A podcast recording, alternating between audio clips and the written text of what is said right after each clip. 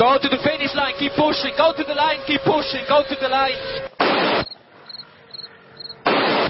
Avanti, Fer! Avanti! I'm pushing, I'm pushing, don't worry. Don't worry, I'm pushing like a hell. Che pushing, bellissimo, che pushing, che pushing, continua a spingere, fantastico direi, fantastico. Hey guys,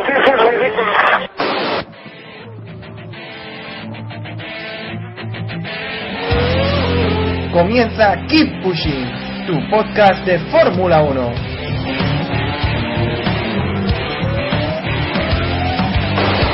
Fucking, fucking Raikkonen. What a fucking idiot.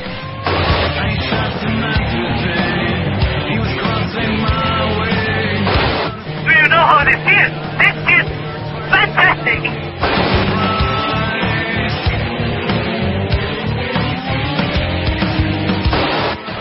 Brilliant, guys. Great job. Great job, all of you.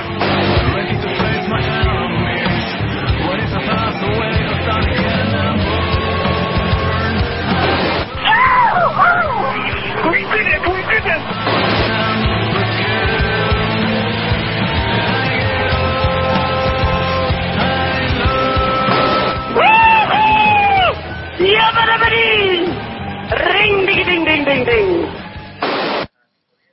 Bienvenidos, esto es Keep Pushing, que estamos grabando el episodio número 45. Esta semana vamos a, Lo puedo traer en co. a repasar.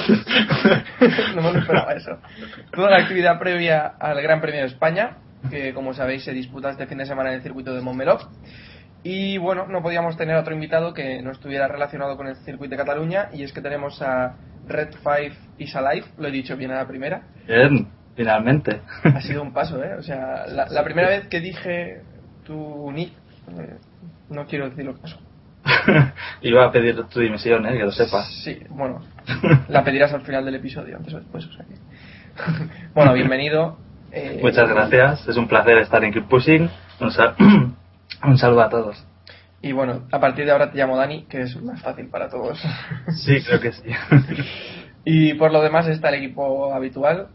Jacobo Vidal de Funaldía, buenas noches Jacobo. No, hola, buenas noches. Iván y Jan también de Funaldía, buenas noches Iván. Hola, hola, ¿qué tal estáis? Héctor Gómez de Zone Revolution Hola, buenas a todos. y David Sánchez de Castro de Sport You. Hola, ¿qué tal? Buenas noches a todos. Y antes de arrancar con el Gran Premio, pues vamos a recordaros que si vais a ver la carrera al circuito de Montmeló, pues qué mejor que hacerlo vestido en merchandising de tu equipo. Y hoy martes estamos grabando, todavía te da tiempo a pedir en Motor Pasión la camiseta de Ferrari, de McLaren, Red S. Bull, Con 5 S. con dos S, Motor Pasión. Y nada, que si vais a ir al Gran Premio o si lo vais a ver Sobre el todo de gorras, casa, sobre todo muchas gorras. gorras también, que va a hacer mucho calor, ¿no, Héctor? Va a llover. Bueno, bueno, luego te preguntamos. Gorras plastificadas. Sí. Problema. chubasqueros, creo que también hay chubasqueros. Albornoces, albornoces ahí, en Motor Pasión, de Ferrari. ¿No? Albornoces. Sí, albornoces hay, sí, sí, sí. Los hemos visto, ¿eh? Así que nada, recordad que si queréis algo de merchandising de Fórmula 1, motorpasión.com antes de que Iván se cabre. Y vamos a la previa del Gran Premio de España y voy a empezar por Dani, que la pregunta que le voy a hacer supongo que es un poco obvia, así que le pregunto si tiene buenos recuerdos del circuito de Cataluña, que supongo que sí, vamos. Hombre, pues sí, la verdad, son muchos ratos ahí y la verdad es que hay muchos, ¿no? Pero relacionados con la Fórmula 1, pues mira, por ejemplo, eh, el primer Gran Premio en el 91 con la victoria de Mansell o, o la última que- vez que fui de, espectador en 2001 con, con la victoria de Schumi y con el abandono de Mika Häkkinen en la última vuelta. ¿Y el resto qué recuerdos tenéis del Gran Premio de, de España, en este caso en el circuito de Cataluña? David. Eh, bueno, vale, me has pillado. Eh, hace dos años, no, yo me acuerdo mucho del Gran Premio de hace dos años, pero no por, por el Gran Premio en sí, sino porque lo vi en el karting de Carlos Sainz, porque coincidió con mi cumpleaños, y lo guardo gratos recuerdos de aquella carrera coñazo, insoportable, como el 95% de las carreras en Momeló, porque en Momeló le tendremos cariño o no, pero entretenidas, lo que se dice entretenidas las carreras, pues como que no son. O sea, no, no vamos a vender humo, ¿no? Que diría aquel. No sé si Jacobo o Iván, que tienen más memoria que yo, recordarán Hombre, alguna carrera. Yo yo memoria tampoco es que tenga demasiada, pero eh, la verdad es que estoy de acuerdo contigo en que a mí las carreras en Montmeló son un coñazo, o sea, y, y es así.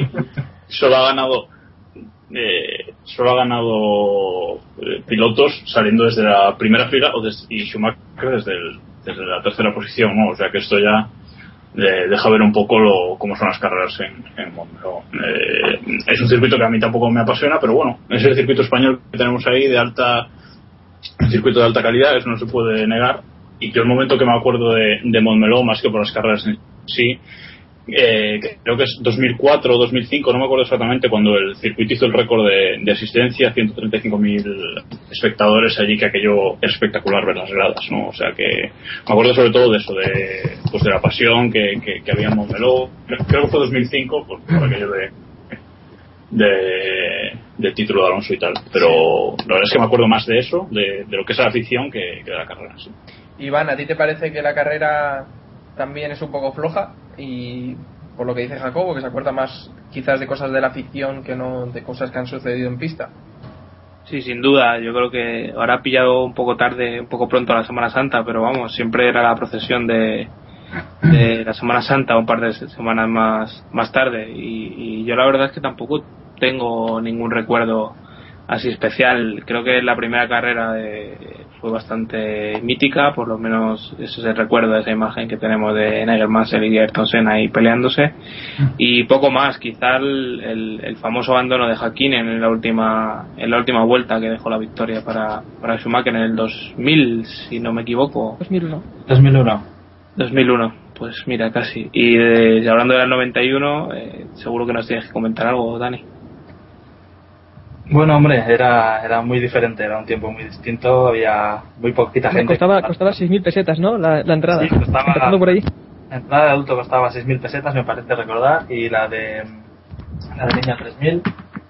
Y bueno, imagínate, ¿no? Qué cambio. Pero con todo y con eso tampoco era barato. O sea, ahora nos parece que, que son 36 euros, pero 36 euros de hace, de hace 20 años, con lo cual eran, eran muchos euros. Yo el año, el año siguiente no pude ir por eso, porque eran, eran muchos euros, ¿no? Y bueno, entonces pues eh, era, era complicado, pero el ambiente era diferente, era, era muy extranjero hasta 2000, hasta 2005, 2004, 2005. La, la explosión de Alonso, ¿no? Incluso en 2001 había, había muchos, muchos extranjeros. Pero bueno, la infraestructura era muy diferente, eh, el ambiente era muy diferente. No te sé decir la verdad. eh, Si no este recuerdo año- mal, eh, Dani, ¿habían cuatro gradas solo, simplemente? ¿O cuántas gradas habían? ¿Cuántas Mm? Ya la tribuna principal, creo que había en la zona de la subida, había también otra grada. En la zona del estadio, y que yo recuerde, ya está, no había más gradas, había tres o cuatro, sí, como tú dices. Mm, Era todo un poquito en desierto. Y ahora hay como 15, ¿no? Ahora está, ahora está todo plagado de, de, de gradas. Sí, sí. Y- Ahora, encontrar un hueco en la Pelús, te tienes que pelear, bueno, desde, yo creo que desde las 4 de la mañana. Oye, Dani, ¿y ¿tienes algún dato de cómo va la venta de entradas de, de este año? ¿O no sabes nada al respecto? No han mandado ningún email desde el circuito y no lo sé. Mm, Tampoco con, con la temporada tan rara que hay, tampoco no me extrañaría que hubi- hubiese mucha gente. Espero que Alonso lo, lo haga bien. Pero tampoco me extrañaría al contrario, que, que no hubiese nadie. No, bueno, yo, yo desde luego por lo que por lo que veo y así desde un poco desde fuera eh, hay mucha, hay muchas entradas a la venta, o sea que Sí, puede ser, puede Y ser. muchas que se han regalado también. sí, sí, eso también. Pero bueno, eso siempre cuando ya sabes que cuando no cuando no hay muchas ventas se regalan muchas también, por lo menos para llenar más una, ¿no? sí. Incluso que no se usan, ¿no? Sí, correcto. Lo digo por una entrada que tengo yo que no. Desde el circuito la he intentado regalar, pero no me dejan si no voy yo a buscarla, entonces. Eso, eso es motivo de esa dimisión. Sí, totalmente. Bueno. Y, y bueno, teníamos un par de preguntas para ti, pues ya que estás ahí a, pe- a pie de pista. La primera es que, ¿cómo es ser comisario del circuito? ¿Cómo es esa experiencia? Es, es una experiencia, si te gustan las carreras, es una experiencia única. Lo que pasa es que es una experiencia dura porque tienes que madrugar un montón, tienes que, bueno, sacrificarte mucho, ¿no? Si está lloviendo, pues no te puedes meter en la caseta. Si estás de público, te vas a casa y ya está. Pero, todo si abandona por ejemplo. Pero en este caso no, ¿no? En este caso, pues si llueve, pues te aguantas y te quedas hasta que se acaba, pero, pero es, es una experiencia preciosa, porque lo vives más de cerca, ¿no? Y sobre todo cuando, cuando se acaban las carreras, cuando pasan los pilotos, cuando saludan, es, es, es muy bonito, la verdad. Es, es muy, muy divertido también. Esto, Dani, eh, como nuestro gran público no lo sabe, eh, Sí. ¿cómo se llega a ser comisario? Es decir, un chico que esté en Barcelona y diga, pues me apetece ser comisario en el circuito de Momento. Sí, ¿Qué tiene que, tiene que seguir? Tiene que meterse en la web del circuito. Ahí hay una, había, porque ahora lo han reformado, supongo que también está, un apartado para- sobre los comisarios, entonces ahí puedes eh, rellenar el formulario para, para pedir que, que te inscriban. Y a partir de ahí, pues bueno, si tienes un poco de suerte, te van a llamar para una carrera pequeña, unas 24 horas de motos, unas 24 horas de coches. Y a partir 24 de ahí- horas de motos, apasionante. Sí. pues no te creas, ¿eh? que son turnos de 15 horas. O sea, que imagínate. Joder. Pero si no mueres en eso ya te vuelven a llamar, ¿no? Claro, Es algo exacto. así. Si aguantas la prueba de fuego, que es eso, entonces eh, normalmente te llaman para, para hacer un examen de, de teoría Ujú. y, y bueno, y a partir de ahí, pues si, si les faltan plazas, pues mira, tienes un poco de suerte y te llaman. Y ot- otra pregunta que teníamos es, es que en qué zona estás y, y cuál suele ser tu, tu cometido, o sea, que Que funcione. sí, qué función ejerces, vamos. Pues eh, yo suelo estar en la zona del estadio, he estado también en otras zonas, pero normalmente estoy en el estadio. Y las funciones que hacemos básicamente es señalización, eh, estamos con las banderitas arriba y abajo. Y bueno, ahora con, en la Fórmula 1 como tenemos semáforos, pues no estaremos tan arriba y abajo, aunque tenemos que tener las banderas igual. Y bueno, ayudar a los pilotos, básicamente mantener un poquito la, la seguridad, ¿no? Es aquello que si se sale un piloto, pues intentar ayudarle a, a que se reincorpore o si no puede reincorporarse, pues sacarlo. Porque ya sabes que los pilotos siempre quieren siempre Sí, quieren seguir, quieren, quieren hacer a, a lo Villeneuve, ¿no? O meterse aunque no vean nada y, y a lo burro. Y a veces, bueno, el coche está quemando y le dices, bueno, tío, ya, pero es que, es que no te puedes meter ahí, ¿sabes? Hmm, Claro. Y la haría la espalda. Entonces, entonces, bueno, un poquito es eso, ¿no? Eh, estar por los pilotos, eh, velar por su seguridad. Y lo, lo que es curioso, lo que no se aprecia cuando lo ves en la televisión, ¿no? Que a veces, eh, pues ves que un piloto de motos se cae, ¿no? Digo las motos porque es más vistoso. Y tú ves que los, comisarios van a por la moto y no van a por el piloto. Y es porque los comisarios lo tenemos prohibido. No, nosotros no podemos tocar al piloto nunca. Nosotros eh, lo que podemos hacer es indicarle por dónde tiene que ir. Y los, los, los médicos o los paramédicos son los que se hacen responsables de- del piloto en este caso. Eso siempre es curioso, ¿no? Porque, bueno, tú ves que, que van ahí, pues yo qué sé, el piloto está tirado por el suelo y, y los comisarios no hacen ni caso. Bueno, claro, es que no es que no le quieran hacer caso, es que no es su función en este caso. Sí, porque además ha criticado, el año pasado recuerdo que se criticó en alguna carrera, no recuerdo bien cuál, no sé si tú lo sabrás, eh, que eh, recogían la moto y dejaban al piloto tirado en la pista. Sí, me acuerdo que, no recuerdo el Gran Premio, pero sí recuerdo que se criticó. Pero bueno, es que es eso, ¿no? Las instrucciones que tenemos nosotros es, eh, no podéis tocar al piloto, podéis eh, preguntarle si está bien, podéis, eh, bueno, indicarle un poco por dónde salir, pero no es vuestro trabajo. Vosotros tenéis que, que ir a por los desechos de lo que sea que haya y, y nada, y el piloto pues eh, mirarlo un poquito y, y ya está. un diamante en Mónaco, ¿no? Si se cae un diamante por ahí o algo. ¿Perdón? Si, si se cae un diamante en Mónaco, por ejemplo, ¿no? Por ejemplo, por ejemplo, sí, Ah, sí. por sí. el diamante como lo Mira, ¿no? diamante, claro. Yo te quería preguntar, eh, ¿cómo es el proceso de un fin de semana para vosotros? O sea, ¿tenéis un briefing eh, con el director de carrera directamente o, o no? es que tampoco desconozco qué número, Sí. bueno, me puedo hacer una idea de qué número de comisarios hay, pero más o menos eh, os reunís todos o tenéis un No, no. sección o demás o cómo, cómo sería esa estructura? Normalmente, si hay briefing, lo hacen los jefes de área. Ujú. Los- los- en, el, en el circuito hay 25 controles, entonces los 25 jefes de, control van, se reúnen con el director de carrera. Y entonces, una vez eh, están los, los controles preparados, pues eh, los jefes de control nos explican a- al resto del control lo, que se ha hablado, ¿no? Lo que son los puntos más importantes, lo, lo que se ha remarcado es dirección de carrera. y a partir de ahí, pues bueno, sabemos cómo, un poquito cómo, cómo actuar, ¿no? Y, y conforme cómo se monta, pues, pues igual llegamos a, a las seis y media como, como este fin de semana, al circuito y a partir de ahí pues montamos el puesto, sacamos las banderas, sacamos los extintores, comprobamos que haya que haya gas en los extintores, que no estén vacíos, eh, sacamos las piolitas, sacamos un poquito todo, los cambiamos y entonces ya hay a las igual a las 8 depende porque si empiezan a las 9 pues será, será a las 8 o algo así hay la- el ensayo de clave X que es un ensayo para donde pasa el director de carrera para comprobar que todos los puestos de control están están bien puestos y que tienen todo lo, lo que es necesario. Y luego se hace ya el, el- después del ensayo hacer digamos un ensayo donde donde ya se evalúa si se puede si se puede salir si se puede abrir la pista y se puede correr. Y a partir de ahí pues nada empiezan las carreras y y tiramillas. Oye, a las seis de la ma- y media de la mañana tienes que estar en el circuito ya. sí este fin de semana a seis y media Ujú. Vale, vale. Una pregunta. Acostarse prontito. sí es temprano eh ¿Cómo es el procedimiento, o sea, cómo es la comunicación entre dirección de carrera y los puestos de, de comisarios durante la carrera? Me Sí, es, es por emisora. Tenemos un par de emisoras por control. Y entonces normalmente el jefe del control, el jefe de área es el que, el que habla por la emisora, el que comunica con dirección de carrera.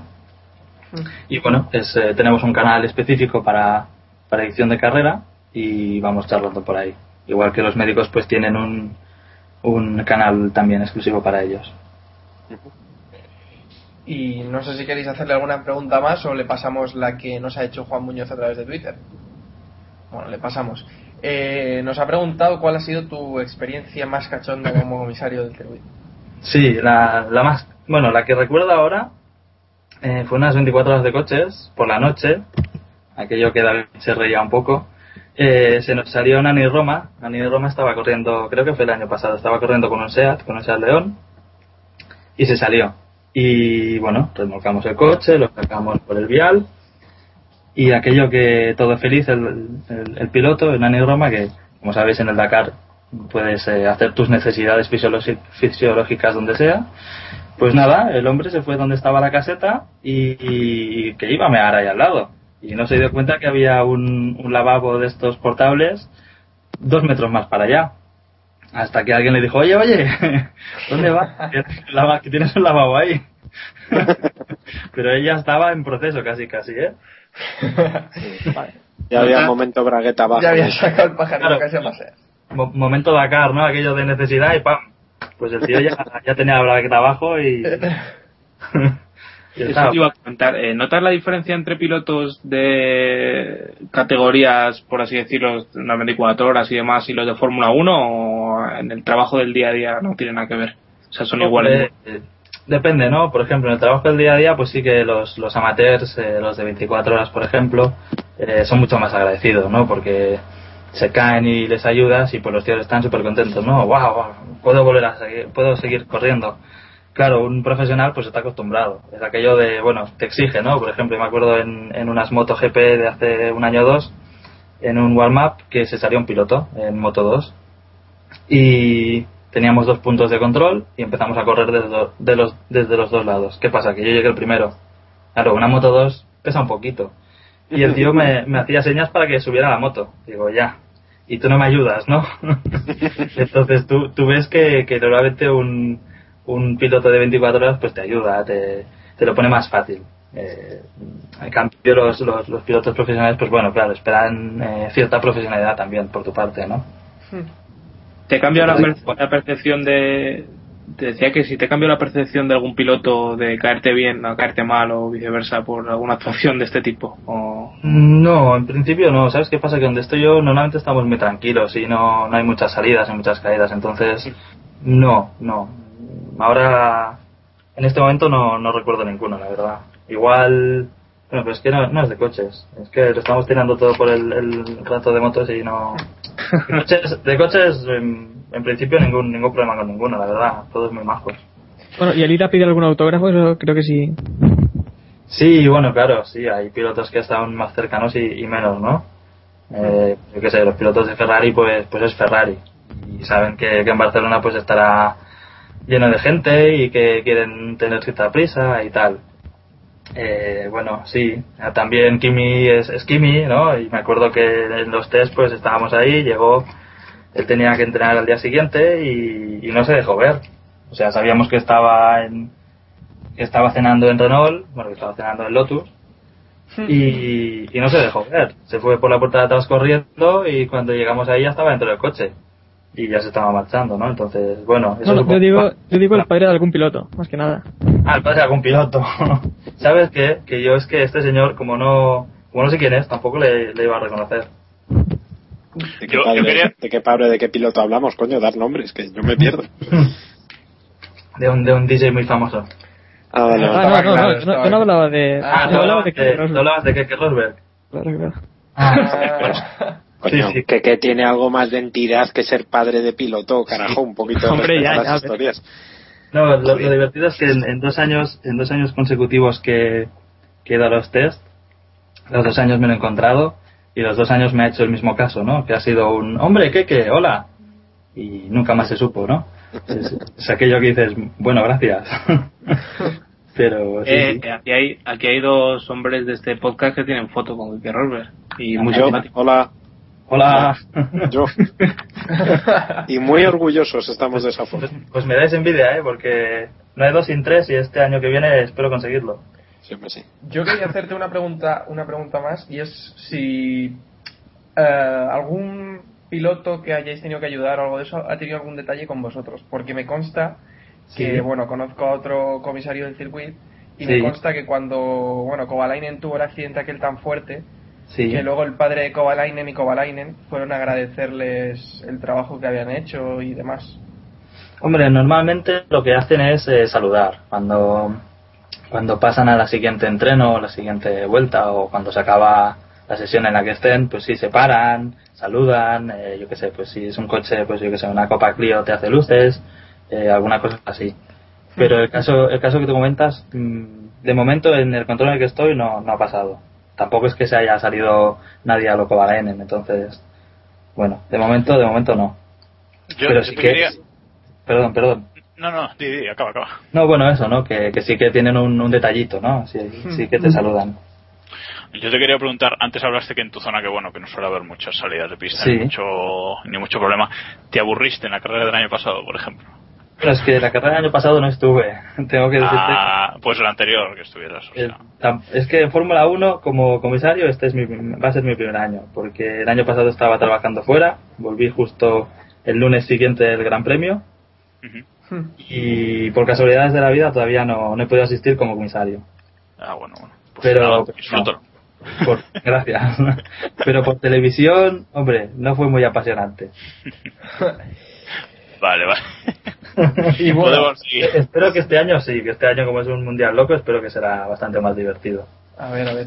Eh, pues eso, eso era la siguiente pregunta que os quería lanzar ya, ya a todos. Si pensáis que en un circuito tan conocido, porque se han hecho tantas pruebas, tantas presentaciones, filming days y demás, que es tan conocido pues para los pilotos y, y para los equipos, si pensáis que se pueden llegar a dar sorpresas en este Gran Premio. Te dejo a ti empezar, Dani. No sé qué piensas. Hombre, es complicado, ¿no? Porque es lo que decía Kimi Raikkonen. Él decía que era un, circuito muy difícil, pero que se lo conocen muy bien. Eh, es verdad, se lo conocen muy bien y ahí está el problema, que igual se lo conocen demasiado bien. Entonces, eh, no sé si un poquito de aceite de este de HRT lo podemos echar a la fiesta y tal, y alguna cosa así para que haya más emoción, ¿no? Pero no sé, eh, yo espero que sí, que, que será mejor porque es eso, ¿no? Que las carreras en Montmeló no son muy divertidas tampoco. Y, y con la locura de los Pirelli, del DRS, del KERS, pues espero que sí, pero también tengo un poquito de duda, la verdad. ¿Y el resto? ¿Qué pensáis, David? ¿Qué te parece? No, yo creo que, será una carrera bastante flojuna, como siempre. La verdad es que no tengo ninguna esperanza con respecto al, al Gran Premio de España. Ojalá me equivoque y sea un carrerón y, oye, pues nos divirtamos. Pero la verdad es que creo que es un circuito que se conocen tan bien los pilotos, es tan complicado que se equivoquen, que, que, quitando los dos o tres que tenemos todos en mente, es decir, eh, Bruno Sena, Pastor y, y poco más, el resto no, no podemos esperar errores. Es que hasta los pilotos de eh, probadores, ejemplo Dani Clos, se conocen el circuito a la perfección. Hmm. Es, es Hay- un trazado. Perdón, perdón por interrumpir, una excepción. Se, se llama María de Villota. No, he di- he dicho los que, los que van a probar. Eh, no, incluso, fíjate, María de Villota también se lo conoce, correcto. Pero María incluso también se lo conoce porque es, es que es el circuito de aquí, o sea, al fin y al cabo. Pero, pero vamos, yo no, no espero que sea una carrera muy mixta. ¿Y Iván? No, Bueno, sí, dale Jacobo, dejo. Sí. No, yo voy a decir que los, que, que los propios pilotos lo dicen, ¿no? Que, que este, este circuito se lo conocen, vamos, al dedillo y, y que se lo conocen, eh, vamos, eh, de pe a pa y que, y que no va a haber eh, demasiados problemas y que, bueno, entonces que va a ser una carrera, pues, eh, ¿sabes? Que va a ser una carrera sin, sin mucha sin mucha chicha. Lo, comentaba al principio. Eh, solo han ganado en Montmeló eh, pilotos que hayan salido de la primera línea y Schumacher desde el tercer puesto, nadie desde más atrás. Entonces, ya partiendo partiendo de, esa base, yo creo que, que va a ser una carrera aburridilla. Porque mira, incluso el año pasado, con el tema de RS, tema Pirelli y tal, sí es cierto que le dio un poco más de más de vidilla a la carrera, pero aún así mm, siguió siendo lo que lo que lo que seguía siendo otros años, ¿no? O sea que Hmm. yo no me espero demasiado, a no ser que llueva, que puede ser algo el domingo, pero lo dudo mucho. Mm, No creo que no creo que haya mucho que rascar. Bueno, luego le preguntaremos a Héctor por la meteo. Iván, Eh, yo voy en la línea de, de mis compañeros, pero la verdad es que eh, es diferente mi, mi visión. Yo creo que es probable que tengamos una carrera más entretenida que los últimos años, sobre todo por los neumáticos que, que van a diferir mucho el- del duro del blando y, va a haber ahí mucho juego de estrategias y veremos seguramente coches que, que, que pierden ritmo al final y, y demás, como hemos visto en las últimas carreras, al fin y al cabo. Pero no creo que haya sorpresas arriba. Yo creo que Red Bull o McLaren van a terminar estando arriba y yo creo que uno de esos cuatro va a ser va a ser quien se lleve la carrera porque al fin y al cabo eh, es lo que comentábamos eh, el reglar el coche y, adaptarse a los neumáticos eh, más o menos todos en Barcelona van a tener ya un, un setup de base bastante fiable para, para trabajar. No creo que a nadie le pille por, por sorpresa. A lo mejor Héctor opina otra cosa, pero vamos, yo creo que, que es lo que hay. Y Barcelona, pues, pues es lo que tiene. Hay muchas Está ya muy vueltas, todos, todos lo tienen muy es. trillado. Sí, es que han dado ya todos muchos kilómetros, muchísimos kilómetros. En otros años es un circuito que se saben de memoria. Y yo creo que podemos ver algo muy, muy parecido a lo del año pasado. Eh, Vettel o Hamilton con la pole, no sé quién de los dos, de- no sé por quién decidirme. Y luego el otro una persecución, pero sin llegar a, a poder adelantar, más que nada por, eh, por las características del trazado, como vimos el año pasado. Que Hamilton apretó, apretó, pero creo que al final quedó a menos de un segundo pero fue imposible adelantar porque en Montmeló pues aun con DRS aun con con todo se hace complicado Hmm. Entonces me parece que la línea general es que esperéis una carrera, así está sí, bastante, y el horario además ayuda. ¿Y pensáis que puede marcar la tónica del resto del campeonato? Barcelona, se suele decir que el monoplaza que va bien en Barcelona va a ir bien en lo que queda de temporada. Se solía decir hasta ahora, ¿no? No, yo creo, yo creo que no, que este año no, ¿eh?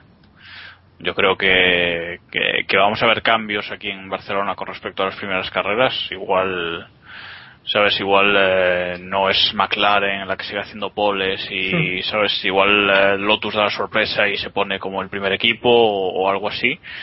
Pero no creo que eso vaya, mm, vaya a marcar el resto del campeonato como otros años, ¿no? Mm, Este año estamos teniendo un mundial maravilloso y yo creo que va a seguir así, con posiciones cambiadas seguramente. Espero que Ferrari, aunque no vaya a ganar ya, mejore un poco el coche y pueda por lo menos dar un poco más de emoción que hacer octavos o novenos.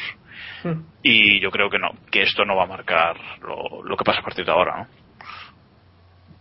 Hombre, pero de todas formas, Hmm. de todas formas hay, hay una cosa que tenemos que tener en cuenta y es que estos son la- el primer gran premio después de esa supuesta gran evolución que, que decían o que llevaban o que han probado en, en Mugello. Eh, yo creo que eso quizás es lo más interesante, que a lo mejor si vemos el salto que puede haber dado una, una escudería o la caída, o bueno, no sé si, si hasta, hasta qué punto eh, el circuito de Montmeló nos dará una lectura real de lo que ha pasado. Mm, volviendo a la pregunta, si marcará o no el resto de la temporada, hombre, es complicado. Posiblemente en la parte de arriba sí, no habrá muchas diferencias, pero, pero la parte de abajo no, porque es, la igualdad este año es, es extrema. No, no hay no hay un equipo pequeño que domine sobre el otro, hay demasiada alternancia y no creo no creo que se produzca. Yo creo que, sobre todo analizando el campeonato, bueno, el campeonato calendario, eh, vemos que después de esta carrera vienen Mónaco y Canadá, que son carreras atípicas en las que mm, o sea, no se va a seguir una tendencia, o sea, no tienen nada que ver con, con, otro tipo de circuitos. Es como correr en Australia o, o demás, que siempre son carreras locas y no, y no tienen nada que ver. A lo mejor sí de cara a, ya el resto de carreras que vienen, la- el campeonato ya europeo con, con Silverstone, Alemania y demás, pero yo creo que es complicado que marquen que marquen tendencia esta carrera. Sí nos va a enseñar un poco quién quién está en cabeza y, demás, pero uf, es complicado de saber. Sé, nuestro invitado si, si tiene alguna opinión al respecto o firma debajo de lo que decimos. Hombre, yo creo que, que es que decís, ¿no? Es un campeonato loco, es un campeonato donde todo está muy apretado. Y sí que otros años estaba, era la pista de referencia, ¿no? Era la que marcaba un poquito la pauta de lo que iba a seguir siendo eh, el- la temporada, pero este año yo creo que no, yo creo que este año pues es, es eso, ¿no? Es un poco un cóctel de, emociones, un cóctel de, decir, bueno, ¿qué, qué pasará, no? Que eh, Vettel no ha ido bien hoy, pero próximo Gran Premio igual sí, entonces, no sé, es, es un poco una locura que, que me encanta, que, que ojalá cada año fuese así, pero yo creo que este año no, que Montmeló este año no va, no va a marcar la tónica. Creo que queda Héctor, ¿no? Por opinar sobre este asunto. Sí, bueno, eh, yo creo que más que nada también va a ser en esta carrera, va a tener mucho que ver la temperatura. Y hay riesgo de que, haya alguna gota, hay riesgo de, alguna nube, y entonces no veríamos real- realmente. Por esta temporada hemos visto que en diferentes carreras, por las temperaturas y la degradación de los Pirelli, pues un equipo ha ido mejor que otro, más que nada por simplemente por esto. Entonces, como habéis dicho, no creo que Montmeló nos vaya a dar, nos dará alguna pista, pero no va a ser la tónica habitual tampoco. Y bueno, sobre las temperaturas hablabas tú. Pirelli trae los neumáticos duro y blando. No sé si queréis apuntar algo en esta Sí, línea. que eh, Sí. es la primera vez eh, esta temporada que llevan unos dos neumáticos que eh, tan diferentes, que en medio tienen, a- tienen otra gama. Hmm. Oye, eh, ya que estás con los neumáticos, la meteorología, Héctor, por favor. Sí, por favor. Pero yo cuando me convertí en meteorólogo de aquí. Pues en el segundo o en el primer gran Pues desde de que te sacaste el, módulo ese de CCC. Hombre, pues por mi bien y por el bien de Iván, yo creo que no va. Espero que no llueva. Yo espero que no llueva. Bueno, y por el de Dani también, ¿eh? Por el de Dani también. tortura. No, yo, yo espero que sí llueva, Claro, así se va a porque eh, no, os, os explico por qué. Es muy fácil. eh, se prevén 27 grados para el viernes y nosotros llevamos la sauna esta de color naranja Oh, encima es verdad. y, y prefiero que llueva, la verdad. Prefiero que llueva y que, y que no pegue tanto sol porque uf, es terrible. Hmm. Con, con razón. Con razón. Pero eso, Visto así. pero si hace calor y llueve, eso puede ser brutal. Buah, esa- eso, ya es, eso ya es una fiesta. Bueno, Héctor y yo soportamos el Gran Premio de Europa en agosto, ¿no? Si no me equivoco. Sí, pero no llevas una manta encima. No, hombre, no, eso seguro. Yo iba en manga corta y en pantalón corto, pero bueno. Si, si quieres, Samu, el próximo Gran Premio de Valencia te lo dejo. Pues si me lo dejas, la verdad es que... es que lo tiro. el de 2013 me dejas, ¿no? Claro, claro, ese, ese. Bueno, el DRS no se sabe todavía dónde se va a usar. ¿Lo ha dicho ya Chevy? No, no. Que yo sepa, sea, esta tarde no ha será dicho en la nada. recta, será en la Pero bueno, recta, claro, será recta. Bueno, sí, en la tampoco... recta, digo yo. tampoco hay, tiene hay mucho. otro sitio, o sea que... A lo mejor Sí, bueno, si no en la zona de atrás... Sí, en la curva 3 pueden ponerlos. En la Kamsa. Claro, claro. En claro. ¿Qué paleto En la curva de la Caixa, Pascual, me este paleto. Ah, en la caixa, me refiero. Antes de la caixa. No le va a gustar a Hamilton que la pongan en Kamsa, ya verás. Mía masa. Madre mía, masa. Bueno, luego hablamos de masas y eso. Eh, información de servicio F1. Esta semana los libres ya vuelven a un horario más o menos normal. A las 10 de la mañana los libres 1, a las 2 los libres 2. Y bueno, los libres 3 el sábado a las 11 y clasificación a las 2, carrera a las 2 también. Luego rueda de prensa a las 4 menos cuarto pone aquí, pero bueno, eso ya da igual. Ya da igual. Eso ya no importa, ¿no? Si no gana Alonso la recortamos y ya está, como hacen siempre. Vale, eh, Red, ya que te tenemos por aquí, Dani, Dime. eh, ¿algún consejillo para la gente que vaya? Estáis explotando el invitado. sí, eh. sí, la verdad es que sí. Luego le pagamos el doble de lo habitual y ya está. no. Eh, sobre todo, pues supongo que la mayoría de gente que nos escuche y que vaya, hablo por los que están por aquí y que van a ir a Pelús, así que no sé, si tienes algún eh, consejo que dar a la gente que vaya a Pelús. nosotros- Claro, Dani, también, a los Yo, que vayan a eh, yo, yo me llevaría una, una toalla si vais a Pelús para sentaros encima de Para la el sudor, ¿no? Para el sudor. No, sí. Más, más que nada para que te sientas como en la playa, eh, sin poderte bañar, pero, pero como en la playa. Más que nada por la grava, porque duele, porque yo cuando he ido he ido sin, sin toalla y duele un poco, la verdad. Eh, crema solar, sobre todo, es muy importante. Y tanto. Alguna, alguna gorra, alguna, si tienes... Williams. de Williams, y si puede ser con ventilador mejor. La de Williams no se permiten entrar al circuito, Iván. Joder, pues a ver si vamos a tener un conflicto. Llévate la de HRT, no, hombre. La de HRT que es negrita, que esa va perfecta para el show. Sí, esa es Hispania. Bueno, de Hispania, da igual, la de HRT, la nueva también es negra. Bueno, No sí, tienen nada, no, según el presidente de nuestra federación, no tienen nada que ver. Pero nada, nada, o sea, absolutamente Nada. cero. O sea, una cosa. Ha comprado la plaza de. Ni la licencia ni nada, nada, nada, nada. Nada. Niente. Bueno, Dani, te dejamos seguir. sí. Y no, aparte de eso, hombre, estaría bien si lleváis el bocata, porque mm, no suele ser lo más barato en los bocadillos en el circuito. Y, y bebida, sobre todo, un montón de bebida, toda la vida que podáis. Porque es Alcohólica. Sí. Vodka y tal. Sí. Bueno, eso cada uno lo que quiera, ¿no? Aquí cada uno le da lo suyo. La pregunta Hombre, con es, el ¿se calorazo que pueden- va a hacer, ¿Se pueden meter botellas de cristal? No, no. Cristal no. Está borracho. Cri- Cristal no. Creo que de plástico sí se puede, pero hace Ni mucho latas. tiempo que, que no lo pruebo, pero cristal no. Y latas supongo que tampoco. Los de las No, no, latas sí. es curioso porque no, no las puedes traer de fuera, pero dentro sí te las venden. Sí. ¿Por, por qué será? Sí, sí. En fin, que bueno, que ahí quedan los consejos. Si Oye, vais- que digo yo, te quitan los, te quitan los tapones de las botellas de agua. Ostras, pues no me acuerdo, pero es que yo sepa, sí, que en Valencia sí que los Sí, quitaban, sí. ¿eh? O sea que el truquito de. bueno, pero no tiene, no tiene mucho sentido porque te dejan entrar en nevera, por ejemplo, Sí. y no. Sí. Echad, Sí, pero- echad un par de tapones en el bolsillo por si acaso. Pero, para tirar, la pa tirar la nevera al circuito ahí ya hay que tener un poco de fuerza. Que tirar la Tira- tapa no es lo mismo. Tira hielo, tira hielo y así, pista deslizante y igual Pues pasa le- algo. Le das un poquito Vaya- de emoción a. Vaya a- comisario, vaya Claro. comisario que tenemos. Se nota que en mi zona nos aburrimos, ¿eh? Bueno, Bien, Jacobo, Jacobo, como- Jacobo, al final vas. No, no, no, no voy. No. Lástima. Digo, si te pisas con Héctor, igual lo puedes tirar a la pista. No sé. pero, pero esto qué es? Y a tomar por culo. Ay, ¿Qué bueno, eh, pasamos a la porra de este Gran Premio de España. Que se, Sí, está vamos, yendo, se nos está yendo la porra. que- Lo vistes de cura y lo metes ahí en la pista para que corra como en Silverstone, ¿no? Vale, eh, si quieres, dinos, Dani, tu, tu porra para este Gran Premio de España. Bueno, mi porra es un poco alocada, ¿eh? ya, ya lo he avisado. Hmm. Mi porra es- Kimi primero, Sí. Pastorcito segundo ¡Estamos venciendo! y Baton tercero. Ahora, Samu, ahora te encojones y troleala tú. y el onceavo, loca, ¿eh? y, y el onceavo Massa. Ahí está el tema. Demasiado Eh, arriba. Ya. Sí, un poquito. Eh, Iván, Eh, a ver, eh, yo he apostado dinero a que gana Weber, así que voy a apostar por Weber.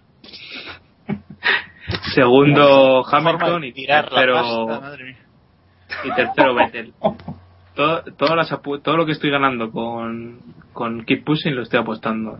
pues te, estás a- te estarás haciendo de oro. Ya ves. y un décimo Kimi Raikkonen para vosotros, que lo bailéis. Creo que Jacobo va a enviar a la porra a Iván, ¿no? Sí, sí, sí, sí, sí. Bueno, a ver, yo mi porra de este Gran Premio es que gana Lewis Hamilton, estoy 100% seguro que va a ganar Hamilton. Así os lo digo. Ay, Dios. Favorita. Eh, favoritea, favoritea. eh, abandona en la primera vuelta, ya verás. Bueno, eh, segundo Kimi Raikkonen y tercero Jenson Button. Y el 11 voy a poner a... Buf, 11 voy a poner a Alonso porque no tengo ninguna fe en las evoluciones de Ferrari. Vale. Eh, ¿Quién nos queda por ahí? Héctor. Pues yo eh, voy a decir que pole de Hamilton, eh, así que también victoria para Hamilton. Y creo que ha puesto por él en todos los grandes premios, así que ya toca. No, pues Eh, segundo, Mala. Mal. Acabas de joder la apuesta, macho. Qué cabrón. segundo voy a, voy a hacer como, como Iván, ¿eh? voy a apostar por Weber, creo que lo va a hacer bien en este circuito, se le da bastante bien. Y tercero, pues eh, Vettel. Bueno, y un décimo Bruno, Bruno Senna, a ver. No, que Bruno la va a liar en la salida, que es lo único interesante que va a haber este gran premio, ya Y veréis. se, y se va a quedar parado en el puesto de Dani, ya lo veréis. Ahí está. Bruno se va a quedar parado delante de mí, que yo llevo una pancarta de los canteros allí. Bueno, David. A ver, eh, yo también apuesto por, por Hamilton en, en el primer puesto, seguido de Baton. Y detrás de los McLaren, pues Vettel, posiblemente. Cuarto Weber, porque me juego el cuarto. Y Sigue, da- así da- ya empalma. date, los 11, date los 11 primeros. Eh, ¿a qué le echo huevos, hombre? No, pues espérate. No, no, no, porque es inviable. No, no, o sea, eso es imposible de acertar. Tío, Eh, cartas, Eso sería épico. Tiempo, de- No, tiempo de la pole. Espera que voy por. Con no, espérate, ¿eh? ¿queréis que os dé los, los 11 primeros? Los Venga, va. 11 primeros, escucha. Espera que Apunta. repite alguno fijo. Va, di. Que no, escucha, apunta. Hamilton primero, Baton segundo, Vettel tercero, Weber cuarto, Alonso quinto, Paul Di Resta sexto, eh, be- be- be- be- Kimi séptimo, eh, Grosjean octavo, Massa noveno, Schumacher décimo y un décimo Nico Rosberg. Esto lo podéis pole, pole David. Bueno, me lo voy a apuntar, me voy a Pole apuntar. Hamilton, no, no, Pole Hamilton, coño. ¿Y tiempo? No, eso ya no. No, No, no, no, no, no, no. Imagina Tiempo no. he dado los 11 primeros. ¿Eh? Imaginas que los clavas ahora. Se mete a brujo Joder, ya. pues esto, no, de pues sexta. totalmente. Dejo el periodismo que total para la pasta que me está dando y me meto y me meto en uno de esos seis sí, sí, sí. David, luego me, luego me pasas el tiempo. De pole David. y de vuelta rápida, y me lo apunto. David. A ver, espérate, yo que no me acuerdo ni los que he dicho. David, Tiempo de pole 1.23.425. Te está grabando, venga. Dejadme, dejadme que le haga una propuesta. David, si has fallado alguno de los que has dicho, Joder, eso es lo más 11, fácil. Te lees el libro de Jaime Agresori Senior. Cuando me acabe de leer, cuando me acabe de leer del revés todos los de Juegos de Tronos, empiezo con El castigo. Bueno, yo estoy totalmente seguro de que gana Hamilton. Así que no apostéis por Hamilton este fin de semana. Ese es el primer aviso. Y el segundo es que mi porra va primero Weber, segundo Alonso, tercero Hamilton y un décimo Senna. Bruno Senna, sí. Y bueno, pasando ya a repasar ahí por, por encima los test de Mugello. Os pregunto si creéis que algún equipo ha mejorado mucho estas pruebas, si sale algún equipo reforzado de estos test o si han sido una vaca la infame. Iván. Realmente es como todos los test que no podemos saber nada viendo los tiempos y sabiendo sabiendo simplemente lo que lo que nos cuentan. Lo que a mí me llaman la atención dos cosas. Eh, que Ferrari eh, al parecer están contentos con, con cómo han ido las cosas en Mugello. Y el tema del nuevo morro de, de McLaren, que se decía que lo podía usar en los grandes premios sí, en otros no, que es un estilo más parecido al que al que el resto están usando. No sé si lo van a usar en Barcelona, si sabéis alguno o algo, o, o simplemente es, es sido una prueba y, y ya está. No sé, Jacobo, por ejemplo. No, yo mm, no, no, no sé nada al respecto de, de eso, de, de si lo vamos a usar en Barcelona o no. Eh, se ha comentado que tal vez era para implementar el, el conducto del, del, del, del DRS, ¿no? El conducto este que tenía Mercedes, del WDRS. Mm, No, a mí, a mí de los test de, de vuelo, mm, más que los tiempos que son, pues ya vimos en pretemporada que, que no vale para nada. eh, es interesante que todos han, yo, se han visto piezas nuevas en todos los, en todos los coches, yo creo. Bueno, mm, no sé si en Marussia, pero bueno, en, en el resto todos han probado algo nuevo. Eh, creo que algunos han probado mucho. Williams ha probado muchas cosas y Sauber, y Sauber también. Yo creo que Sauber nos va a dar una buena sorpresa en, en esta carrera. Ya, ya veremos. Abandono de los dos, ya veréis. Bueno. Y, y, y, en cuanto a Ferrari, es que yo en Ferrari no he visto prácticamente nada. O sea, ha hablado, se ha hablado mucho del escape del escape nuevo ese que han implementado, pero vamos, al escape le han colocado una tapa negra y lo han dirigido un poco con respecto a lo que tenían, pero no creo que haya sido un, un cambio radical. Lo que se decía que iban a hacer como Sauber eh, y usar el efecto Coanda y tal, yo no he visto nada, nada de eso en, en el Ferrari. Y me sorprende que, que ya desde el principio de los test ya hayan dicho que, que hasta el viernes en Barcelona no van a probar nada. Y bueno, pues, pues a ver que, con qué nos sorprenden en Barcelona, ¿no? Pero mm, la verdad es que yo en, las evoluciones de Ferrari tengo poca fe y, creo que Red Bull y, y McLaren y sobre todo Sauber van a dar un van a ser los que más hayan mejorado con estos test a ver qué a ver qué pasa Y Es que eh, Jenny también ha comentado que no cree que tengan un monoplaza para estar ganando carreras. Eh, tampoco creo que nadie espere que empiecen ya a ganar carreras, pero sería al menos importante que, que empiecen a estar en Q3 y que no les cueste tanto como hasta ahora. hombre pero de ganar de de estar noveno a ganar carreras hay muchos pasos intermedios, ¿sabes? O sea, con que estén luchando con el pod- por el podio o estén, ¿sabes? Como dices tú, no eh, no luchando por entrar en la pole tan al, a- entrar en Q3, perdón, tan al límite, pues creo que, que ya sería un paso importante. Hombre, se pero de comenta que, formas- que- Sí, David. No, no, dale, dale. Héctor. No, nada, eh, que se comenta que van a traer eh, morro nuevo, eh, fondo, difusor y se ha llegado a comentar que pueden ya traer un, un conducto del DRS eh, para esta carrera. Eh, veremos, veremos qué ocurre. Hay una cosa que está clara, que eh, con la igualdad que hay ahora mismo en la parrilla, o que había por lo menos en las cuatro primeras carreras, a poco que se mejore, esas dos décimas que se pueden mejorar, pongamos, o una décima, es que son tres puestos. O sea, no, no estamos hablando de, algo baladí o algo como el año pasado, que una pequeña mejora apenas se traducía en un- una posición, quizá. A lo mejor ahora tres décimas o dos décimas es tres puestos o entrar cómodamente en Q3 Mm, a mí me ha dado buenas sensaciones eh, el Ferrari en las pruebas, más que nada por las fotos que vi, por los cambios que han, que han introducido, a mí me dan buenas sensaciones, lo, lo cual no quiere decir en absoluto que les, que les vaya a dar como favoritos ya, porque no creo que lo sean a día de hoy, porque insisto, el McLaren es el coche más completo y quien golpea primero golpea dos veces. Es- quien tiene el mejor coche al principio siempre tiene una ventaja sobre el resto que tiene que ir digamos, a rebufo, recopilando piezas y recopilando eh, mejoras, ¿no?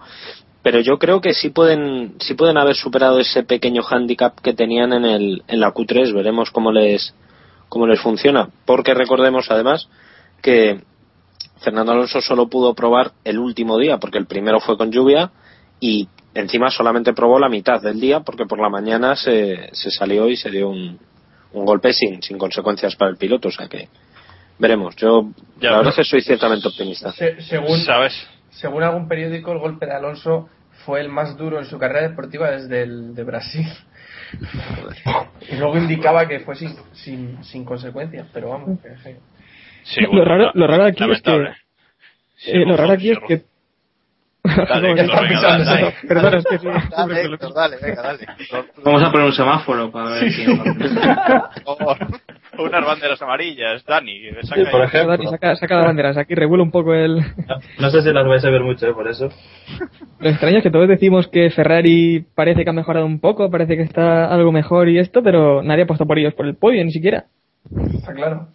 No, No, es que, pero es yo- que una cosa- el, problema, el problema con lo que dice David, de si mejores dos décimas son tres puestos, el problema es que este año hay cuatro equipos, sin contar Ferrari, o incluso cinco, con, si metemos a Sauber, que están todos muy fuertes este año. Claro. Si mejoras dos décimas, eh, eso- esos, esos equipos que están, que están arriba también van a mejorar. No sé, yo, es que no, no, no tengo no, no tengo datos en la mano para, para tal. Hablo más de feeling, que diría el bueno. c- casi ex entrenador del Barcelona. Feeling. Cuestión de, de, de lo que vimos, de tal, por lo menos. A mí me parece muy atrayente que, que Ferrari haya cambiado cosas. No es como el año pasado que, que veíamos que tenían un mal coche y lo poco que, que modificaban eh, seguía siendo un mal coche. ¿Entiendes? No, no sé. pero vamos, veremos. Yo creo que este, en estos primeros libres del, de Momeló tenemos que estar muy atentos, más que en otros, eh, porque, en fin. Pues estaremos atentos. Eh, Dani, también estarás atento, ¿no? Sí, claro, por supuesto. ¿Piensas que ha mejorado algún equipo mucho? O... Hombre, la verdad es que no he podido seguir mucho los test y tampoco es que tuviese mucho interés por, por lo mismo, ¿no? Por ser test. Sí, y la verdad es que ya somos dos. Nunca puedes, nunca puedes sacarle muchas conclusiones a eso. Pero creo que, que un poquito estoy en la tónica de David, ¿no? Que que yo creo que Ferrari pues pasará, pues yo que sé, de estar luchando por entrar en la Q3 y hacer novenos a ya no hacer podio, pero un quinto, un sexto, mm, más regularmente, como, como el año pasado. Y, y claro, es que el problema es, es ese, ¿no? Que mm, ha sido un campeonato tan loco que como un equipo mejore dos décimas y otro se queda atrás, ya la, ya la han liado, ¿no? Porque ya hay una gran diferencia, no son dos décimas, sino que son cuatro. Entonces, ostras, es, es complicado de saber. Yo creo que sí, que, que los libres serán muy importantes y sobre todo será muy importante que no se salga nadie, que no se dañen los coches, que lleguen las piezas a tiempo, porque ya sabemos que a veces en algún equipo más que en otros las piezas no llegan a tiempo y bueno, y ver cómo va, pues eso, los libres sobre todo. Y bueno, cerramos ya los test de Mugello. Veremos ya en el Gran Premio cómo evolucionan los, de- los distintos equipos. Y pasamos a las noticias de la Fórmula 1 de esta semana. Y empezamos porque hoy se cumplen 30 años ¿no? de la muerte de Villeneuve, que ha estado ahí Ferrari montando en, en el circuito de pruebas de Maranello. ¿no? Fiorano. Perdón, sí, Fiorano. Digo, lo voy a decir mal. No, no me acordaba del nombre. No, ha estaba estado, ha estado muy hábil. Ha estado muy hábil porque ha dicho y lo voy diciendo siempre. Estaba dando dos tiempos Le ha para que cuadrado, entrarais. ha cuadrado. Sí, sí. Bueno, sí. Ha estado el, el, el hijo de Villeneuve. No, lo, bueno, lo bueno es que nadie ha entrado para ayudarle, ¿no? Ha sido después cuando lo han dicho mal. Sí, sí. Bueno, es que Oye, pero, pero era el hijo o era el padre. No se sabe, por el la- viendo, podría la, ser porque cualquiera. viendo la foto, yo he visto a un señor mayor en, en un Ferrari. Con muy poco pelo, un poco un pelo estropajo aquí, así a lo pulset un poco. Bueno, en, en esa definición incluso podría entrar masa. Pero, pero, pero, pero- el palo La masa- gratuito el palo gratuito de hoy. Sí, venga, sí, va. sí, tenía que estar ahí. Oye, por cierto, hablando de masa, proponía Iván una cosa y me parecía muy interesante, y es que hubieran montado, a- además de a Proponía Iván, dice. Hombre, claro, que proponías tú, Venga, dale. Eh, eh, poner, eh, poner a Villeneuve, a Massa y a Alonso, darles una vuelta tal y comparar tiempos.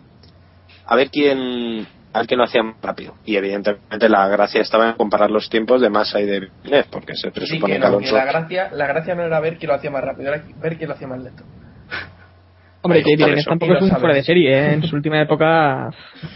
Ya, pero es campeón del mundo. Villeneuve y está en una no. forma física que, que, que probablemente Jacobo Vidal Pascual pueda vencerle. Oye, ¿no sumaría esa montaña también? Y a, y a Adrián Sutil, por ejemplo. ¿Para reventar el monoplaza o para dar una vuelta? Para las dos cosas. Hombre, Montoya si es que entra, revienta monoplaza, ¿eh? Por que- eso. que- que el- los, los monoplazas de antes eran bastante holgados, el hueco, eh, o sea, que no. Sí, si ves la, la Fórmula 1 clásica, la histórica, vamos, ahí, ahí hay hombres de- Completos. Hombres, hombres.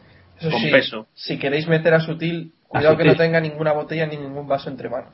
No, sí, sabía yo que no iba a acabar esto. sí. Sí, la botella de sutil. Bueno, y no sé si queréis apuntar algo más de tema que Villeneuve. Gilles en el, que Gilles en el recuerdo y que, oye, que está muy bien, y os lo digo por, por experiencia, porque he visto los datos, a la gente le interesa saber de historia de la Fórmula 1 y oye, la verdad es que es una, una alegría que no solo los cuatro quemados de esto nos, nos interesamos, sino que al gran público le empieza a interesar también quién, quiénes fueron los pilotos antes de Alonso, Schumacher, etcétera. Iván, Y que a mí me gustaría que estas cosas las hicieran en un gran premio. O sea, no sé Sí, qué- con quién hay que hablar o con Sí, hay verdad. que comentarlo, pero vamos, todos vimos a Alonso subirse en el, en el Ferrari de, de Froilán en, José Froilán en, en Silverstone y, y esa imagen yo creo que ha quedado en el imaginario de la gente, o sea, del, del público normal, no, no nosotros. Y creo que, por ejemplo, si Villeneuve hubiera subido en Barcelona, pues pues creo que esa imagen hubiera llegado más gente de la que ha llegado a, a la poca gente que habrá llegado hoy, supongo. Y, y- y yo creo que es- hubiera sido más emocionante correr ahí, aunque Barcelona no sea el Jarama, que todo hay que decirlo. Pero bueno, más vale eh, con 70.000 o 80.000 personas que, que con el circuito vacío, aunque sea muy emocionante igualmente, claro. Pues ahí queda. Y iba a enlazar yo diciendo que como estaba yo rajando de masa, pues pasábamos a otro que sigue rajando y es Michael Schumacher de los neumáticos Pirelli. No sé si habéis leído las declaraciones de esta de hoy o de ayer, no recuerdo cuándo. Ayer. De ayer, en los que decía que correr con los Pirelli es como correr pisando Sobre huevos. huevos crudos. Sí, Sí, bueno, sobre huevos pisando crudos. huevos. Traducido al castellano sería en plan pisando huevos.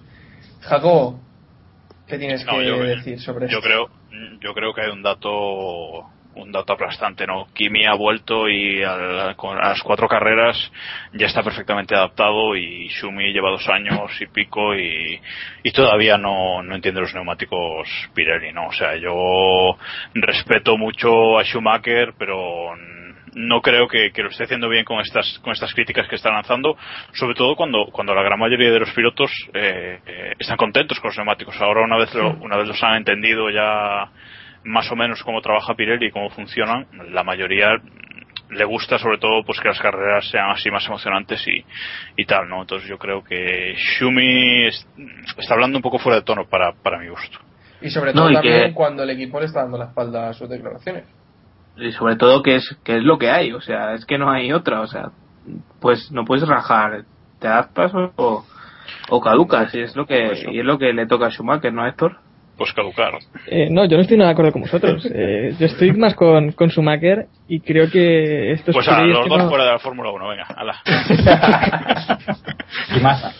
No, a mí me gustaría, a mí me gustaría escuchar a, a mí me gustaría escuchar hablar a, a Hamilton, a ver qué, también qué opina él, ¿no? Creo que estos Pirelli lo que no dejan es exprimir al máximo el monoplaza y a mí me gustaría que realmente las carreras se decidieran por pilotos y monoplazas, no, no que fuera una lotería como estamos viendo este año y que creo que fue lo que comentó también Polenberry que dijo que si habíamos visto cuatro ganadores en cuatro carreras era porque estaban haciendo un gran trabajo y a mí me parece lo contrario exactamente. pero es que no es, son ganas no de es una llorar.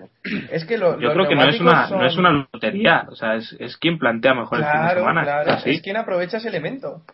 Claro, es que eh, es como, no sé, no se me ocurre ninguna analogía con el fútbol, que es lo que hacemos siempre en este momento, pero... pero... Las botas, Iván.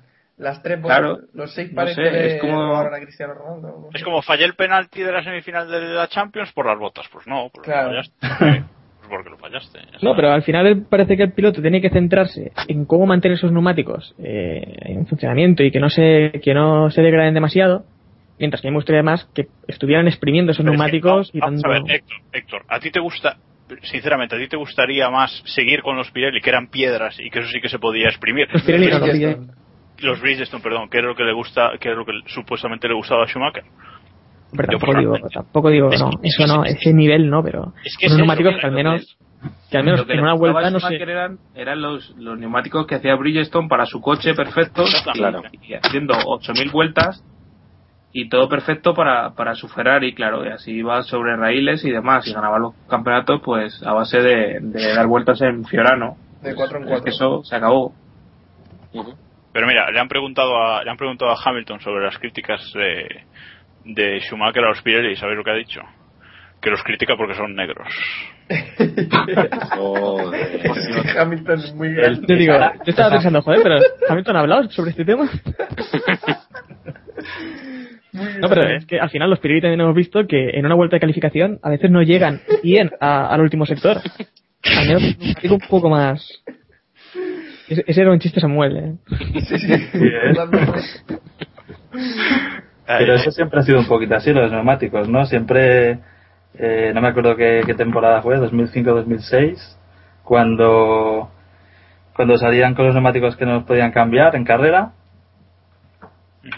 Y Sí. bueno, eso, eso eran piedras, eso, eso era, para mí, era de lo peor que había, ¿no? Y si Schumacher estaba buscando un neumático, un neumático así, un Bridgestone duro, pues creo que le toca adaptarse. Y, y es curioso que, que critique a Pirelli, que es la marca o una de las marcas con las que empezó en Fórmula 1, ¿no? Y que, y que le daban plus y en ese momento no se quejaba y seguramente también eran unos neumáticos un poco más blandos que los Goodyear. Entonces, bueno, supongo que, que está echando el resto un poquito pelotas fuera mm, sobre, sobre un tema que, no es el principal, ¿no? Que es su eh, conducción y su temporada.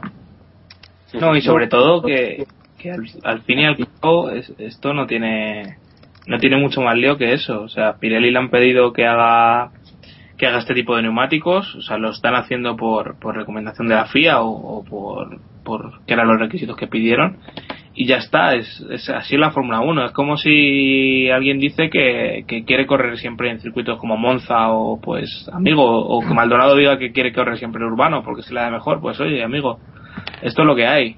O sea, no es, no es algo contra lo que se pueda luchar, yo Claro. creo, y, y rajar de ello, pues oye, pues te queda muy bien y te justifica delante de la gente que piensa que eres una leyenda y que eres el mejor de la historia, pero, pero no más allá.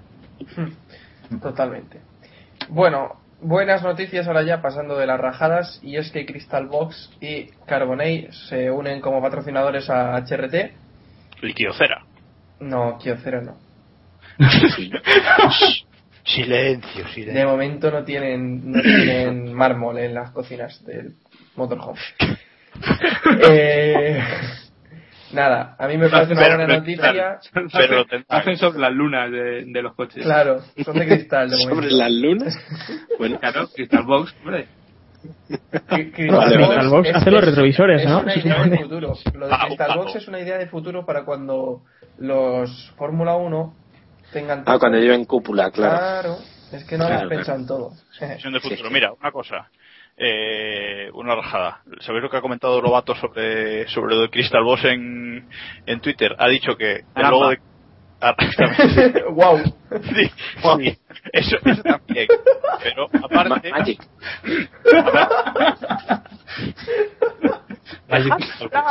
No, ha dicho que los logos de Crystal Box van a ir en la parte de atrás del, de los retrovisores de los coches, que ya lo hemos visto, porque es la única parte de un Fórmula 1 que lleva cristal. Bien, los retrovisores esos son de metal, o sea, son de así como de aluminio, ¿sabes? Pero bueno, a su bola. Son espejo, hombre. Espejo. Dios mío. Nada, consigue, va.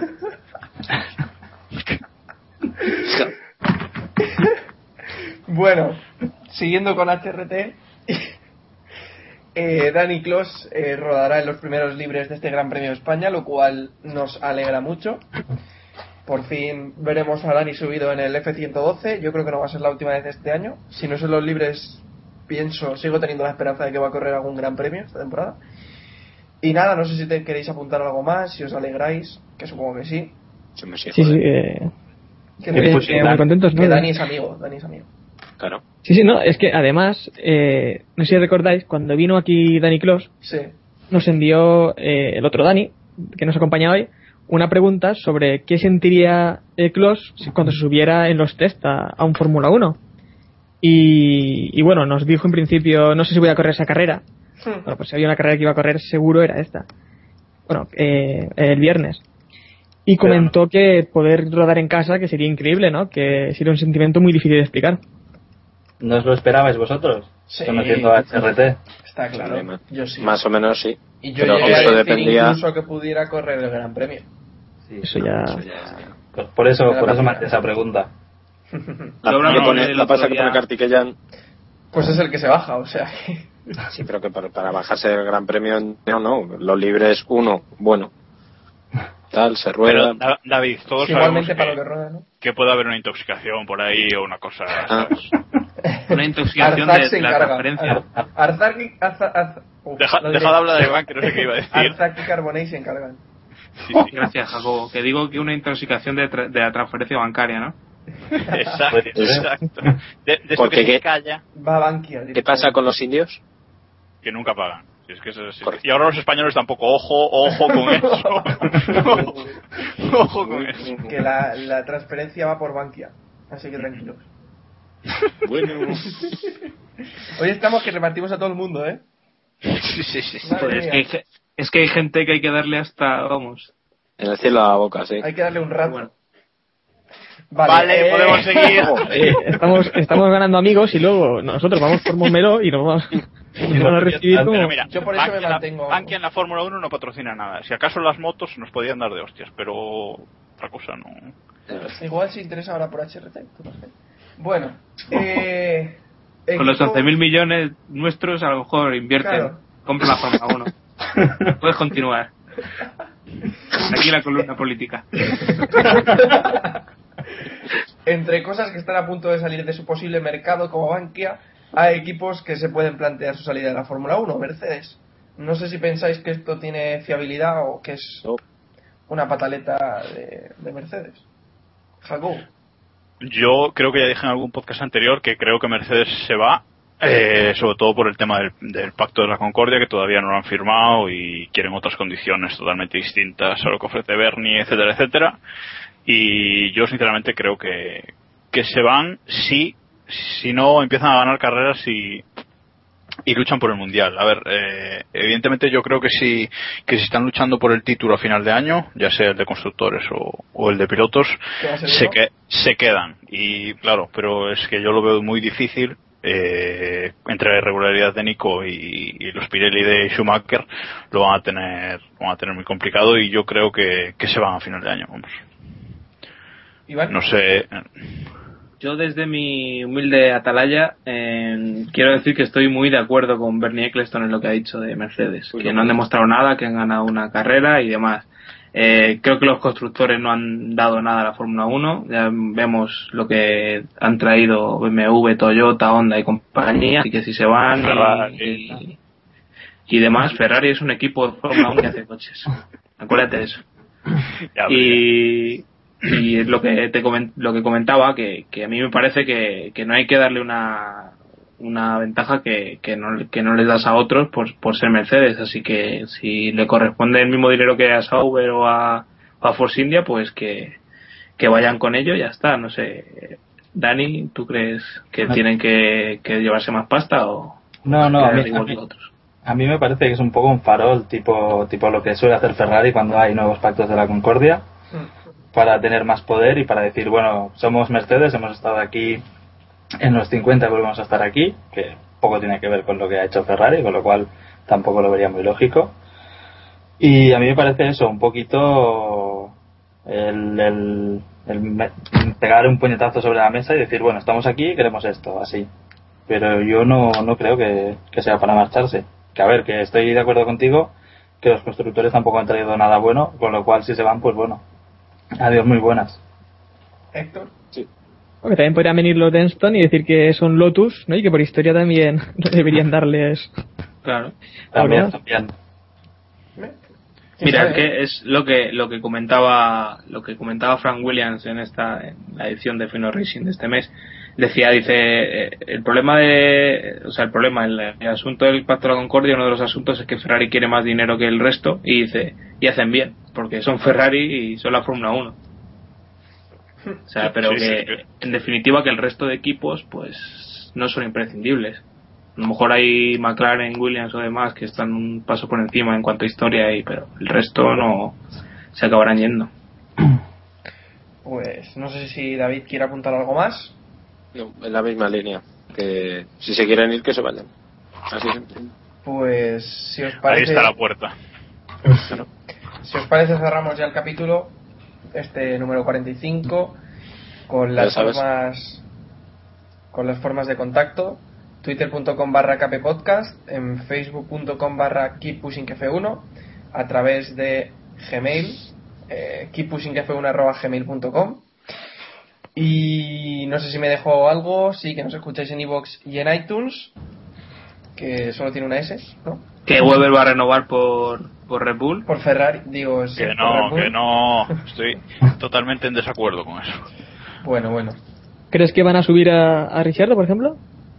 sí Uf, No, o, a- no o- sé. o a otro, Hay- o a otro o a otro piloto no no no no digo que no digo que vayan a subir a, a, a Richardo seguro yo es que soy de la opinión que Hamilton se va a ir de McLaren pero bueno eso es otro tema uh, Pero, pero uh, ya lo no lo veo, Bueno, eh. bueno, Yo bueno. no lo veo.